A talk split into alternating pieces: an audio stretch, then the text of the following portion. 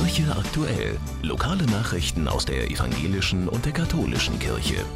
Mein Name ist Sebastian Kaiser. Schönen guten Morgen. Die katholische Citykirche Wuppertal und die Kirchenmusik an St. Laurentius laden heute um 20.30 Uhr zu einer Vigilfeier zum Hochfest Verkündigung des Herrn in die Basilika St. Laurentius ein. Vigilfeiern sind Nachtgottesdienste, die ihren Ursprung bereits in frühkirchlicher Zeit haben. Noch heute haben sie in der Liturgie der Klöster einen festen Platz. Sie bestehen aus Lesungen biblischer Texte und Psalmgesängen. Zentrales Element ist der feierliche Lichtritus zu Beginn. Die Schola Gregoriana an St. Laurentius wird die Vigilfeier unter der Leitung von Kantor Hans Kübelbeck mitgestalten. Die Wuppertaler Korrende singt kommenden Samstag das berühmte und sagenumwobene Requiem von Wolfgang Amadeus Mozart. Aufgeführt wird es unter Leitung von Markus Teutschbein und mit der Kammerphilharmonie Wuppertal um 19 Uhr in der Christuskirche Elberfeld am unteren Grifflenberg 65. Das Stück ist eines der populärsten der Musikgeschichte überhaupt. Mehr Infos gibt es unter www.wuppertaler-korrende.de. Zu einem Ausflug in das Rocken-Pop-Museum Gronau am kommenden Samstag lädt die Kolpingsfamilie Vorwinkel ein. Besucht wird die Ausstellung von der Kammermusik bis Udo Lindenberg, Geschichte der Populärmusik. Treffpunkt ist um 10 Uhr an der Kirche St. Marie Empfängnis an der Edith-Stein-Straße. Morgen um 17 Uhr gibt es wieder eine Happy Hour mit Gospel in der Citykirche am Kirchplatz in Elberfeld. Wer Gospelmusik mag oder zu Beginn einer Woche singend entspannen will, ist herzlich eingeladen. Es sind keine Vorkenntnisse erforderlich, außer der Freude am Singen.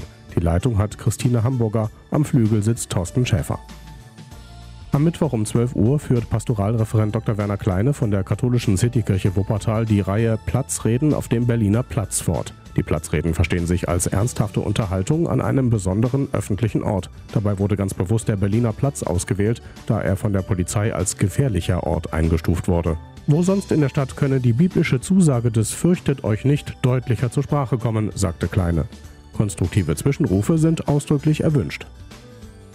Wie gehen wir mit Menschen um, die zwar mitten unter uns leben, denen wir aber lieber aus dem Weg gehen wollen? Diese Frage wurde durch die Debatte um das Café Cosa aufgeworfen. Wo ist der richtige Ort für diese Einrichtung? Welche Haltung nehmen wir dieser Einrichtung und seinen Besuchern gegenüber ein? Darüber diskutieren Superintendentin Ilka Federschmidt, Michael Lehnen, Leiter des Wuppertaler Sozialamtes und Gary Kasper vom Förderkreis Suchtkrankenhilfe. Die gemeinsame Veranstaltung der SPD Wuppertal in Kooperation mit und in der evangelischen Citykirche Elberfeld findet am Dienstag um 19 Uhr statt.